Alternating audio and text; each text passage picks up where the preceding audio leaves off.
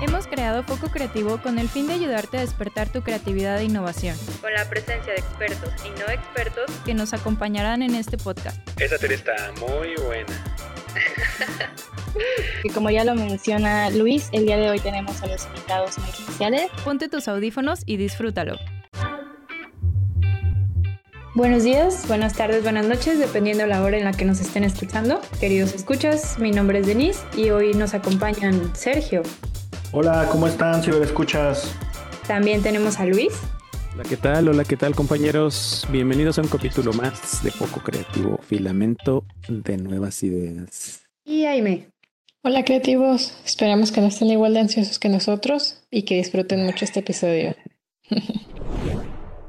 Y bien, durante las últimas semanas, los capítulos que les hemos estado compartiendo en esta nueva temporada, después de un rato en el que no estábamos activos, nos hemos concentrado en dialogar temas relacionados con el cuidado de la mente y las emociones. Nos gustaría resaltar que esto ha sido pensado precisamente porque es importante no olvidar la salud mental y el cuidado personal para que ustedes, queridos escuchas, puedan desarrollarse siempre siendo creativos e innovadores en lo que sea que hagan y se propongan. Y bueno, a darle a esta segunda parte del tema de la ansiedad, enfocada en a mí también me pasa, iniciemos con esta pregunta. ¿Cómo ven, colegas? ¿A ustedes también les pasa? ¿Les ha pasado? Claro que sí. es una, pregunta que dice, dicen por ahí, el chiste se cuenta solo.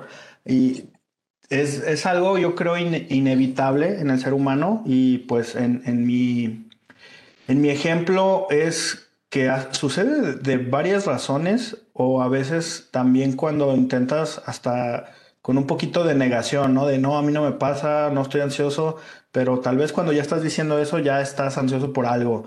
Eh, cuando no, no estás enfocado solamente en lo que estás viviendo en el presente, el, no todo es tan importante, sino que estás pensando en el mañana, en el ratito, en las citas, en el trabajo. Eh, y, eso pues genera y, me ha pasado que, que sí me siento con esa de que quiero que ya pase el tiempo, de que, que, estará pasando si hago esto, que, o sea, como haciendo eh, ahí en, en temas, voy, a usar mi ejemplo de el Doctor Strange en las películas de Marvel, creando en tu mente los millones de posibilidades a algo y eh, a veces no puedo eh, dejarlo de hacer cuando sí tengo esa sensación de querer tener el control de todo y que al final pues no, nada más paso un rato muy, muy movido en mi cabeza. Luis, tú ¿Te ha pasado cositas así? Sí, infinidad de veces. Y algunos, algunas veces no he, em, no he, eh, no lo he detectado, sino que simplemente se presenta con, con diversos síntomas. Y es, pues, esto es cuestión de, eh, de mucho del ser humano.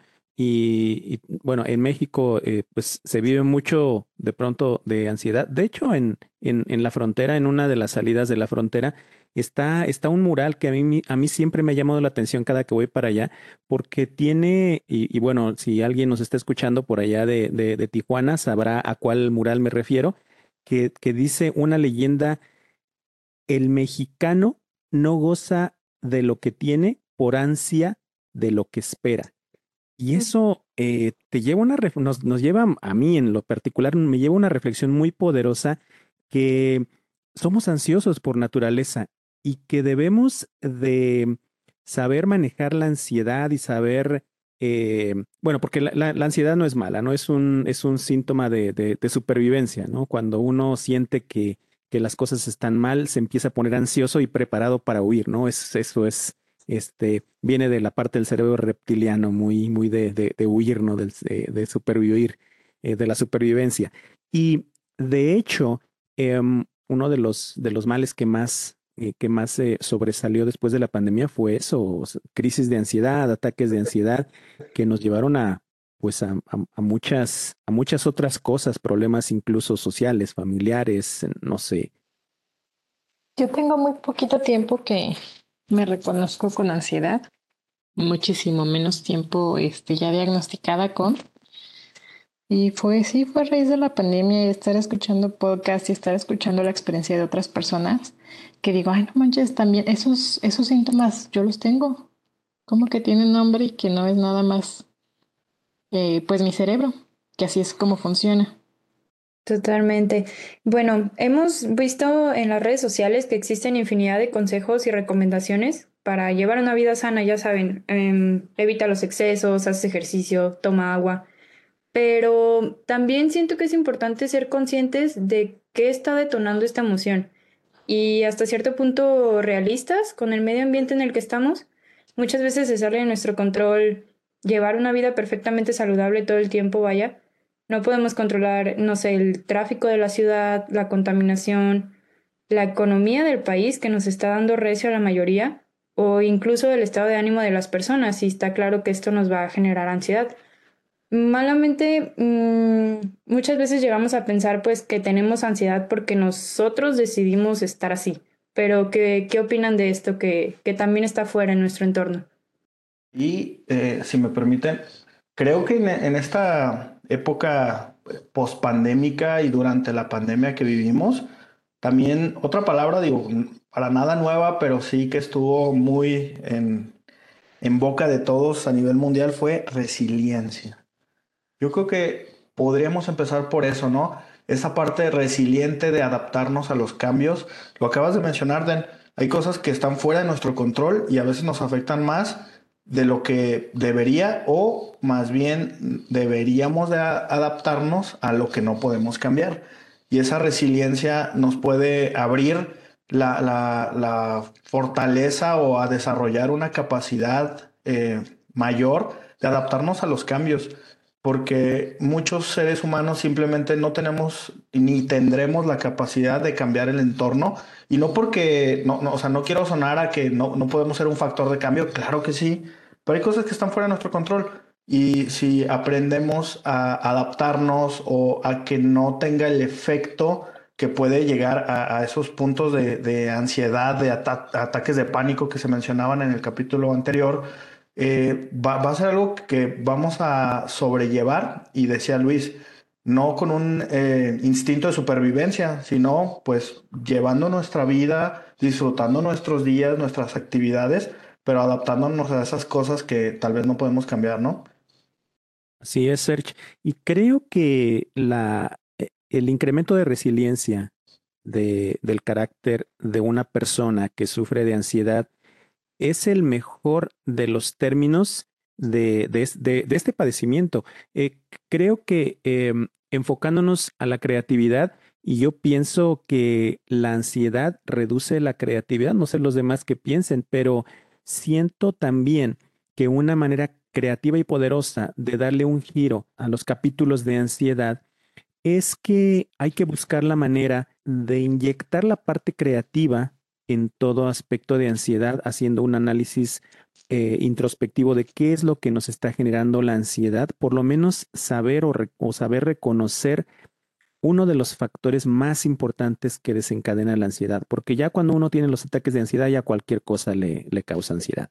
Pero si uno es capaz de tener la habilidad para poder detectar qué es lo que está detonando. Creo que este es, este es uno de los ejercicios más poderosos de cómo podemos modificar o cómo podemos ayudar a que la ansiedad se convierta en una de, nuestros, de nuestras principales herramientas, tal vez de, de encontrar una manera creativa de qué hacer para reducir nuestra ansiedad.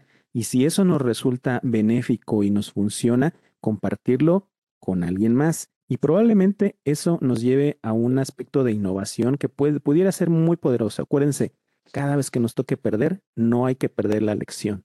¿Qué opinan de eso? Aime, ¿qué opinas de, de la parte de la resiliencia? ¿Te ha dejado resiliencia los, los capítulos de ansiedad que has tenido? Sí, sí, sí, sin duda. Este es algo que afortunadamente he ido aprendiendo y al menos no que haya disminuido la, la frecuencia, pero sí ya pues los identifico más fácil y yo mismo me ayudo. Trato de distraerme, trato de, de cortar, vaya. Ok. Durante la sesión pasada, el psicólogo Víctor nos explicaba que existen diferencias entre lo que es cuatro conceptos, ansiedad, estrés, angustia y miedo. Él refería que la angustia es algo natural de las emociones, como esa incertidumbre del futuro o lo que vaya a pasar que no sabemos. El miedo es una emoción natural muy útil que pues es la que nos cuida, percibimos el peligro a través del miedo. el estrés, la interacción que tenemos con el ambiente, por ejemplo, cualquier cambio o situación que ya no esté dentro de, nuestra rutina nos va a generar algo de estrés. Y finalmente tenemos la ansiedad, que es más una respuesta cognitiva y fisiológica a situaciones del futuro, que como ya nos mencionaban, en muchos casos son escenarios ficticios y en su mayoría catastróficos que nosotros mismos nos creamos. Pero yo quisiera preguntarles a ustedes, ¿qué ejercicios o qué, qué, herramientas les han funcionado para frenar estos, precisamente estos pensamientos negativos? Pues usualmente yo no tengo la disciplina de decir, ah, hoy voy a reducir mi ansiedad eh, haciendo A, B y C. Yo en, lo particular, y, y perdón que salte al escenario ahorita, pero con varias actividades he disminuido que, llegue la, parte de que me vuelva ansioso, que me ponga ansioso. Actualmente, y ahorita este, soy, bueno, yo mismo me catalogo como la señora de las plantas, porque me, me, enfoqué a uno, del, a uno de mis hobbies que tenía por ahí guardado en, en, el, en el armario. Este hobby lo traigo desde hace muchos años y lo dejé abandonado, que es crear bonsáis. Y, y el estar en contacto con la naturaleza, el ejercitar mis manos te activa una región del cerebro diferente que es la que, la que uso cuando trabajo. Entonces, em, eso me, me, desata primero endorfinas, porque me emociona mucho el saber cómo va a quedar el, el bonsai a futuro. Y también me da una, eh, unos episodios de relajación muy buenos, porque me desconecto de todo lo que estoy haciendo. Incluso ya ya tengo mis horas para bajar a regarlos, algunos fines de semana los, los podo. Creo que todas esas actividades que tienen que ver con cosas distintas a lo que hago en su mayoría, que es estar eh, trabajando de manera analítica, con procesos, con cosas técnicas, me ha llevado a estar relajado y a no caer en episodios de ansiedad.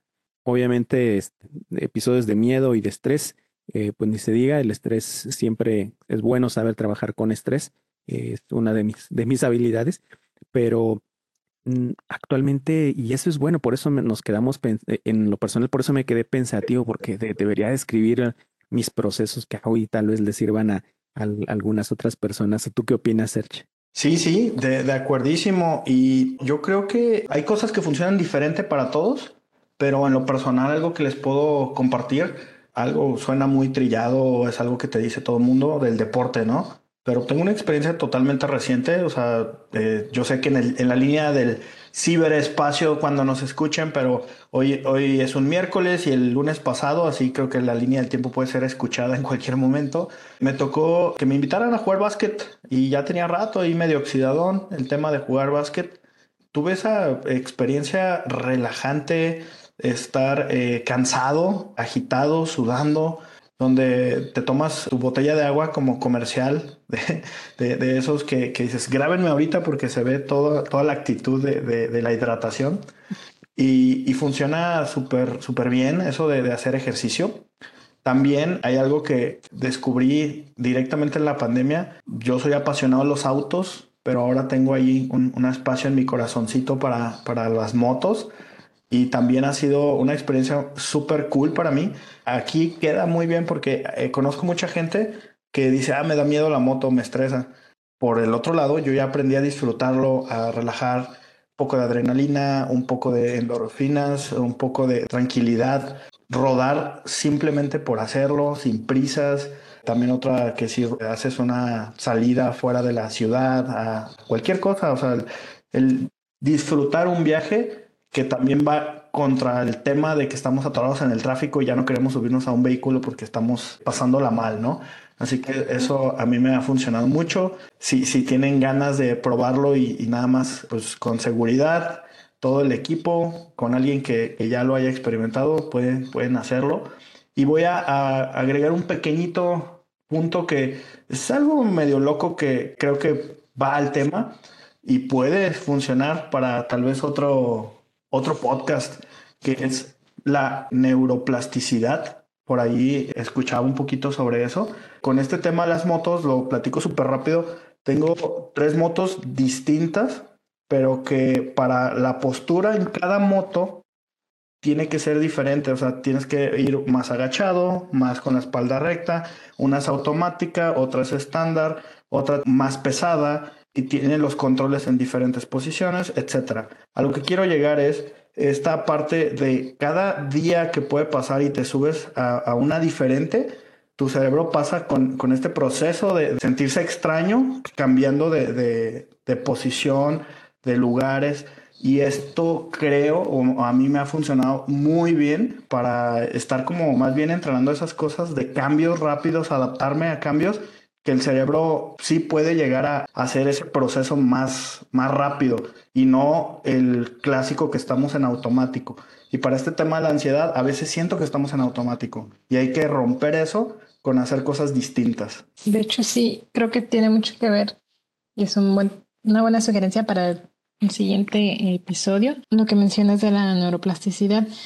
Yo, por ejemplo, si no soy como que me encante salir o que sea la más activa del mundo, pero sí me freno. Inmediatamente cuando empiezo a tener el pensamiento catastrófico de voy a fracasar, de no me va a salir, me pregunto, ¿y por qué no? Y ya volteo mi, como mi ansiedad a una parte más optimista, de decir, ah, ok, mira, pues sí me va a funcionar porque le estoy echando ganas y porque pasa esto y porque tengo a esta persona que me puede ayudar. Y empiezo a motivarme a mí misma. Eso es lo que hasta ahora me ha funcionado. Eso es retarte a ti misma, ¿no? Sí. Sí, sí, muchas veces también, también eso funciona y, y, y te da muchas satisfacciones porque cuando te retas y generas un reto especial, personalizado y lo cumples, eso es muchísima satisfacción. Ok. Danos, pues danos tips, danos consejos. quizá llegó muy random mi pregunta, ¿no? Sobre si tenían alguna herramienta, cómo, cómo frenan ustedes la ansiedad.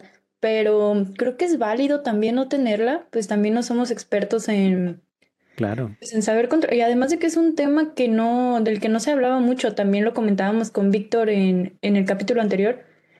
Pero um, algo importante, mm, no sé, quizá ahorita me venía a la mente, Em, si no sabemos exactamente qué es lo que puede como controlar, bajar un poquito el nivel de nuestra ansiedad, quizá mm, estaría bueno como empezar a conocernos, como esto que mencionas del hobby de los bonsais, está súper padre. Empezar a, a, ver qué nos gusta, qué es lo que nos, nos mantiene relajados, al saber qué es lo que a nosotros nos, nos molesta, nos altera y al contrario, ¿qué es lo que nos gusta? Pues vamos a saber controlar mejor estas emociones de ansiedad que nos pueden llegar de repente y pueden llegar a ser incómodas. Sí, hay que tener siempre un, un baúl de herramientas listo. Y si ver, escucha, los, los invitamos a que si ustedes están sufriendo algún cuadro de ansiedad o algo que los deprima, que les genere miedo, que les genere estrés, probablemente es causa de, un cuadro de ansiedad o de un principio de, cuadro de ansiedad.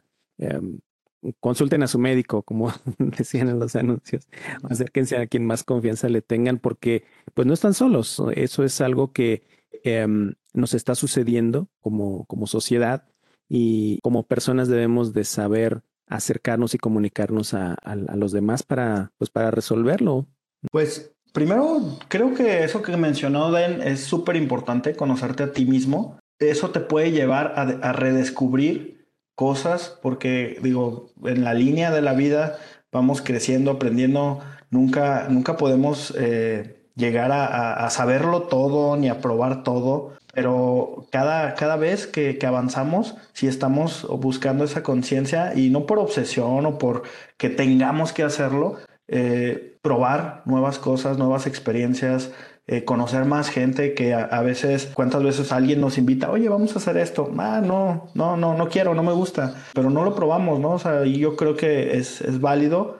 Podemos descubrir talentos, gustos o experiencias para luego replicarlas, revivirlas con alguien más o compartirlas. Creo que todos los que nos estén escuchando, les aseguro que alguna vez alguien les dio el, empujoncito, el jaloncito, el oye, pues vamos para acá, hay que hacer esto, hay que, hay que eh, te invito para acá. Y así es la historia de cómo vamos eh, conociendo y ya luego vamos a, a, decirnos a nosotros mismos, híjole, me latió esto, ¿no? O, ah, me sentí muy, muy a gusto o ay, me dio un poquito de, de, estas emociones, pero órale, pues quiero, quiero saber más, quiero llegar más a, dentro de esto que, que, voy conociendo. No sé, si les ha pasado eso? Ahí alguien que da empujoncitos o, jaloncitos a alguna actividad que no conocían. Justamente Sergio acaba de brotar una idea del, filamento. ¿Qué tal les caería eh, en lugar de un grupo de alcohólicos anónimos, un grupo de ansiosos anónimos, donde todos pasemos al estrado? Ah. Mi nombre es Luis y soy ansioso. Me apunto.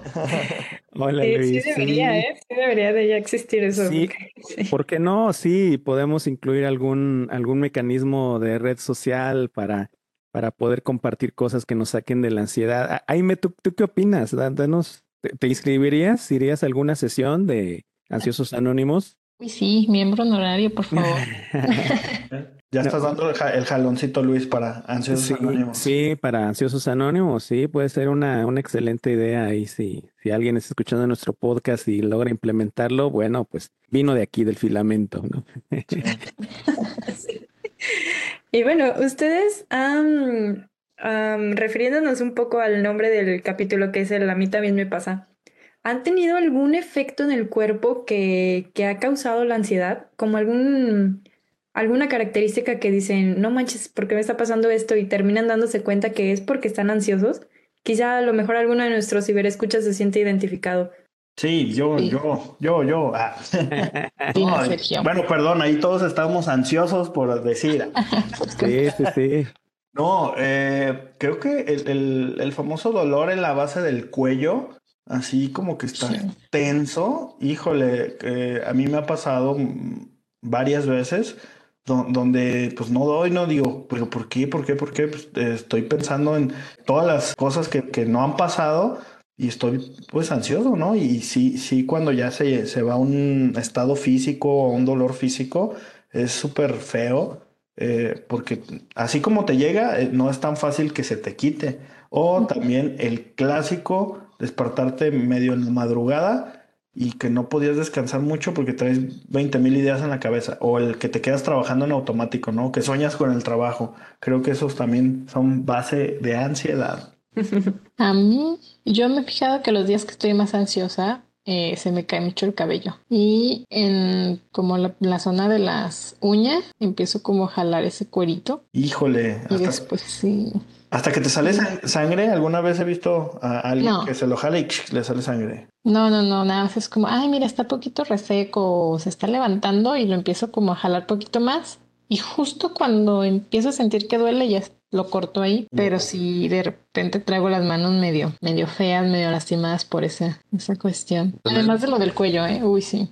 Sí, lo, del cuello es, lo del cuello es clásico. Yo, yo cuando me empieza a doler la nuca, digo, ay, que me, a ver qué me está estresando. Y regreso a hacer, a hacer reflexión y a, ver cómo lo, lo domino, cómo lo modifico. Eh, bueno, necesito externar esto con ustedes, compañeros. Yo, durante mis, mis episodios de, de sentirme ansioso, pues yo comía por ansiedad, ¿no?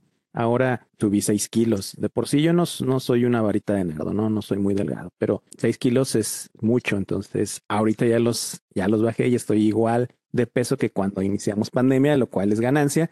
Y realmente, pero realmente sí, come uno por ansiedad y busca uno el placer inmediato y darle un apapacho al cerebro, porque el cerebro lo, necesita, o sea, está sometido a, niveles de a niveles de estrés, de alto corticoide, em, de alto cortisol que, es, muy, es muy característico. Luego a veces no, ni siquiera salía a tomar el sol, lo cual también es muy malo, no dormía mis horas, también es malísimo.